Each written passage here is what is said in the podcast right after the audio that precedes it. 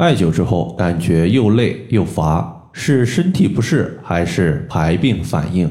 大家好，欢迎收听艾灸治病一百零八招，我是冯明宇。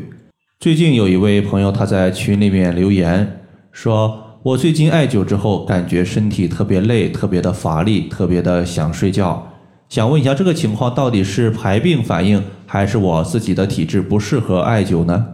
首先，我们先来了解一下什么是排病反应。其实，排病反应它是一个中医化的名词，在西医之中是没有的。因为中医讲究阴阳平衡，并且中医经常说“正气存内，则邪不可干”，意思是身体的正气充盈，外界的邪气就不容易侵袭人体，我们人体呢也就不容易得病。一旦身体患病，身体的正气就会受损。所以，当我们艾灸的方法，比如说针灸、按揉、服药的时候，身体的正气得到了提升，此时正气充盈，就会把体内的病邪往外排。此时，如果正气非常的充足，体内的病邪一下子就被彻底排出去了。如果正气相对薄弱，邪气没有彻底的被排出去，甚至正邪双方在体内处于相互厮杀、交织在一起的状态。此时身体出现的不适感就是排病反应，所以我认为，当你艾灸之后，身体出现的困倦、乏力、嗜睡，它并不是说你不适合艾灸，而是体内的正邪双方交战的结果。此时呢，我建议大家可以继续的艾灸，或者采用一些其他的补充正气的方法，尽快的把体内的邪气彻底消灭且排除体外。那么接下来我们说一说，为什么艾灸之后会感觉到困倦、想睡觉？这类人群他多半存在气血虚弱的问题。因为当我们艾灸身体的某个部位的时候，身体艾灸的部位它有热感、有温度，此时呢，身体的气血就会往我们艾灸的部位汇聚。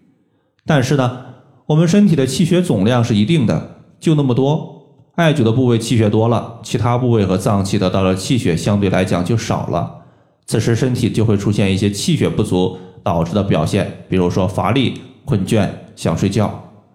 而睡觉它是恢复体力、气血的一个最佳方式，所以呢，睡觉是没有问题的，是正常的表现。那么在这里呢，我们最后说一下，当我们出现一些排病反应的时候，应该如何去解决？具体的排病反应它会因人而异，每个人他出现的情况可能不太相同。比如说，第一，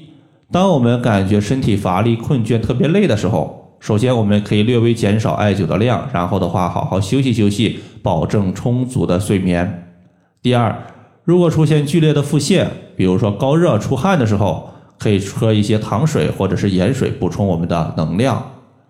第三，如果情绪特别的不稳定，艾灸之后特别想哭的，自己呢可以看一部悲伤的电影，让自己的眼泪肆意流淌。第四，如果出现高热上火的问题，在艾灸过程中，我们可以多喝一些温热的开水，水温略微高一些，小口喝有助于水的吸收。同时呢，如果上火的情况特别的严重，此时呢，建议大家可以在大椎穴点刺放血，或者用刮痧板针对我们背部的脊柱和脊柱两侧进行重点的刮痧。